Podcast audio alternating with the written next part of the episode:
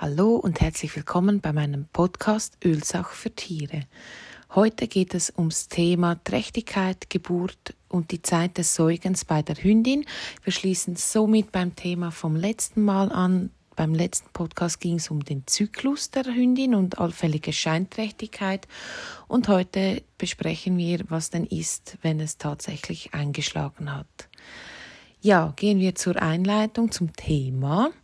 Ähm, wie gesagt, heute geht es um die Trächtigkeit sowie um die Geburt und die Zeit nach der Geburt bei der Hündin. Ich möchte euch da ein bisschen mehr Informationen dazu geben, als einfach die Hündin ist trächtig und dann kommen die Welpen. Da gehen wir ein bisschen tiefer, auch nicht wahnsinnig tief, aber doch, dass ihr ein bisschen ein Bild habt, was man da so äh, durchmacht oder was die Hündin vor allem durchmacht und mit welchen Ölen wir die Hündin in dieser Zeit unterstützen können.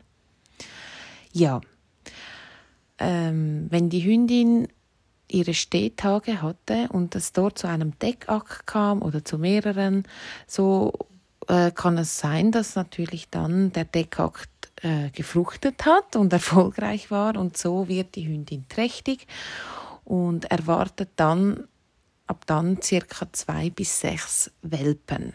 Es gibt Hündinnen, die haben massiv mehr Welpen oder solche, die haben nur eben eins oder zwei. Aber so im Durchschnitt sprechen wir davon bis zu sechs Welpen im Schnitt. Eine Hündin ist im Durchschnitt 63 Tage trächtig. Das kommt je nachdem darauf an, ob man genau weiß, wann ähm, die der Dekakt stattgefunden hat. Das kann zum Teil eben auch ein bisschen variieren. Das ist wieder unterschiedlich, aber so im Durchschnitt sind es um die 63 Tage. Natürlich gibt es Anzeichen, dass die Geburt kurz bevorsteht, auf das man sich achten kann. Allen voran ähm, ist die Temperatur, die, wenn man die regelmäßig misst, dann hat man so einen Durchschnitt, den man weiß, okay, das ist gerade so das, der Normalwert bei der Hündin.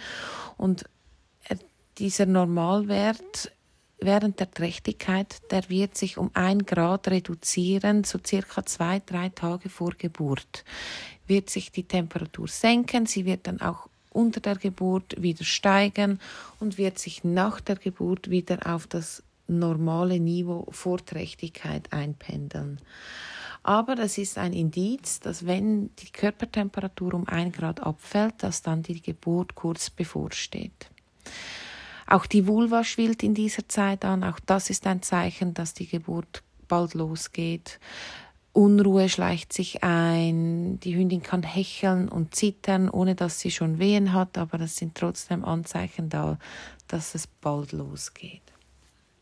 Ja, und dann kommt er, der Tag der Geburt. Und da sind die Hündinnen, wenn alles komplikationslos passiert, sehr selbstständig. Da muss man gar nicht viel machen, sondern einfach vielleicht da sein, um alles zu beobachten. Aber der Rest macht die Hündin an sich alleine. Das heißt, sie beißt selber die Nabelschnur durch, sie legt die Kleinen sauber und trocken und äh, gebärt diese Welpen selber. Natürlich, es ist zu beobachten, wenn auch die Geburt zum Stillstand kommt, unbedingt sofort einen Tierarzt aufsuchen oder zumindest kontaktieren. Es gibt Hunderassen, die sind leider aufgrund der Zucht gar nicht in der Lage, die Welpen selber zu gebären, da sonst für beide, also für Mutter und Welpen, einfach ähm, das Risiko so groß ist, dass, dass sie versterben ähm, das sind vor allem so zum Beispiel die äh, französische Bulldogge ist da betroffen, einfach als Beispiel. Da gibt es dann sowieso einen Kaiserschnitt, das wird vorgängig abgemacht. Ja, und dann sind die Kleinen da sind ganz klein, winzig, blind und hilflos. Und trotz der Blindheit und der Hilflosigkeit finden sie bereits den Weg zu den Zitzen. Die Hinterläufe sind noch nicht so, gesa so gesagt am System angehängt. Das heißt, die Hinterläufe ziehen sie noch nach. Nur mit den vorderen Gliedmaßen können sie sich nach vorne roppen.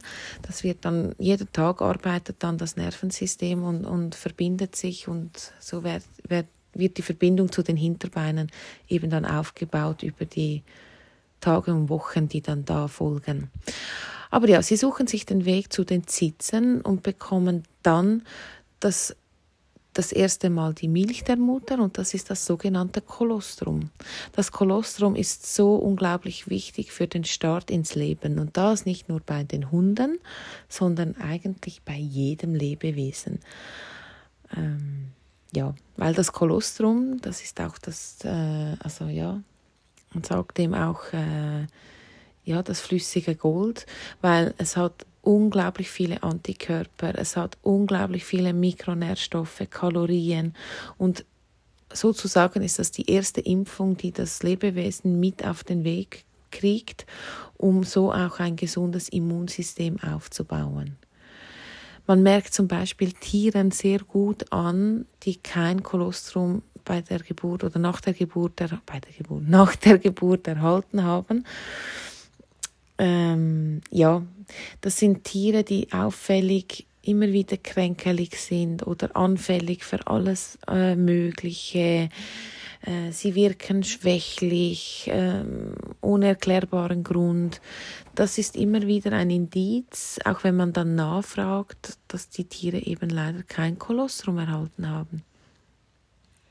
Ja, somit das Kolostrum ist so die ersten zwei Tage verfügbar und nachher wechselt das in die Muttermilch über.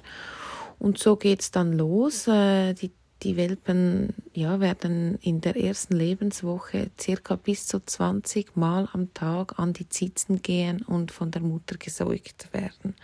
Das ist beachtlich. Ähm, und von da an nimmt es dann aber ab. Also so ja, ungefähr so nach vier Wochen sind es dann vielleicht noch achtmal am Tag und die Mahlzeiten werden natürlich dann auch ein bisschen ausgedehnter, dafür in der Anzahl weniger. Das ist ziemlich vergleichbar wie bei uns Menschen. Genau. Und nach circa acht Wochen, das ist auch wieder individuell, aber so ungefähr als Richtwert nach acht Wochen, sind die Welpen dann in der Regel nicht mehr von der Muttermilch abhängig und beginnen dann auch selber äh, feste Nahrung aufzunehmen. Ja, in der Zeit der Trächtigkeit bis hin zum Säugen können wir die Hündin selbstverständlich mit den ätherischen Ölen unterstützen. Einige Öle dürfen wir aber in dieser Zeit wirklich nicht verwenden, da sie entweder äh, schädigende Auswirkungen auf die auf die, die ähm, auf die Welpen im Bauch haben können, da sie unter anderem neurotoxisch funktionieren können. Das bedeutet, dass sie aufs Hirn negative äh, Einflüsse nehmen könnten während der Trächtigkeit. Es muss nicht sein, aber es kann. Ähm, wiederum, es könnte sein, dass die Geburt ausgelöst wird, weil es äh, wehenfördernde Öle ähm, gibt. Oder aber ähm, halt im Nachhinein dann die Milch vereben lässt. Also das ist immer wieder auch wieder individuell, das heißt, das muss man dann anschauen von Fall zu Fall, aber ich möchte hier wirklich das im Allgemeinen mit welchen Ölen ich persönlich sowieso in dieser Zeit der Trächtigkeit und des Säugens nie arbeiten würde. Und halt eben auch ähm, die allgemeine Empfehlung ist. Also nicht nur meine, sondern wirklich die allgemeine Empfehlung. Und eben als Tierheilpraktikerin kann es gut sein, dass ich dann da mal eine Ausnahme mache und wir dann schauen, wie es der Hund verträgt. Aber zum Beispiel wie das Wintergrünöl, das ist wirklich ein Öl, das darf während dieser Zeit wirklich nicht eingesetzt werden. Und das gibt für mich auch als Tierheilpraktikerin keine Ausnahme. Das mache ich nicht. Ja, aber schauen wir uns an. Und zwar, welche Öle würde ich sicher in dieser Zeit der Trächtigkeit und des Säugens nie verwenden. Das wäre das Anisöl, das gibt es jetzt bei doTERRA zum Beispiel nicht, ist aber enthalten in der ätherischen Ölmischung von doTERRA Zengest. Also im Zengest ist Anisöl enthalten, somit ist das keine Option in dieser Zeit zu verwenden. Dann das Basilikumöl, Fenkelöl, weil Fenkelöl eben auch wieder unter anderem Wehen auslösen könnte, muss nicht, kann aber. Ingweröl, Koriander, Muskatellersalbei, Nelkenöl, Pfefferminzöl, Rosmarinöl, generell Salbeiöl, es muss ja nicht nur der Muscateller Salbei sein, es gibt ja da noch andere Sorten, wie zum Beispiel der spanische Salbei. Thymian, Wacholderbeere, Wintergrünöl und natürlich die Zimtrinde. Das sind wehenfördernde Öle zum, zum Teil und wir wollen ja nicht, dass die Wehen zu früh losgehen und die Welpen zu früh zur Welt kommen. Das sind Öle, auf die verzichten wir in dieser Zeit. Außer ihr bespricht das mit einer Fachperson, die sich wirklich über die Funktion und Zusammensetzung der Öle im Klaren ist und euch da gut beraten kann. Ja, dann haben wir natürlich noch Themen, die wir aber trotzdem mit Ölen angehen können, um die Hündin zu unterstützen. Es ist ja nicht so, dass wir dann nichts mehr zur Verfügung haben. Und zwar, es gibt auch Hündinnen, die sind schon viele Tage vor Geburt schon sehr aus dem Häuschen. Und um da ein bisschen Ruhe reinbringen zu können, damit sich auch die werdende Mutter ein bisschen noch erholen kann, bevor es dann zu diesem großen Kraftakt kommt, kann man zum Beispiel Lavendel, Copaiba oder Weihrauch diffusen, damit es einfach ein bisschen Ruhe gibt und sie einfach zur Ruhe kommen kann und Kraft tanken kann. Ja, dann gibt es natürlich wie bei uns Menschen auch das Thema der Übelkeit oder auch und oder des Erbrechens unter der Geburt oder auch schon vor der Geburt. Auch da können wir die Hündin unterstützen.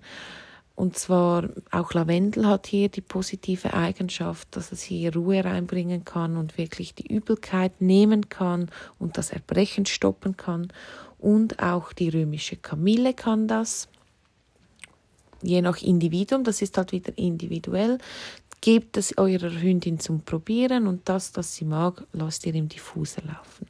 Und wer hat, auch die Rose hat diese Eigenschaften, um Übelkeit und Erbrechen eine Milderung oder Besserung zu bringen. Ja, und dann ist noch das Thema, es gibt Hündinnen, die haben leider nicht so viel Milch oder sie haben so viele Jungen, die und kommt mit der Produktion der Milch nicht ganz nach. In diesem Fall würde ich es dann aber mit dem süßen Fenkel probieren und den zumindest diffusen.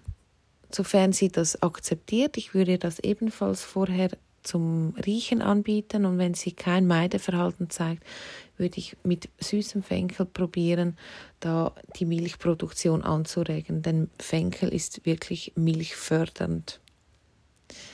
Ja, mehr kann man zu diesem Thema gar nicht machen, denn ich würde zum Beispiel unter der Geburt keine Öle laufen lassen.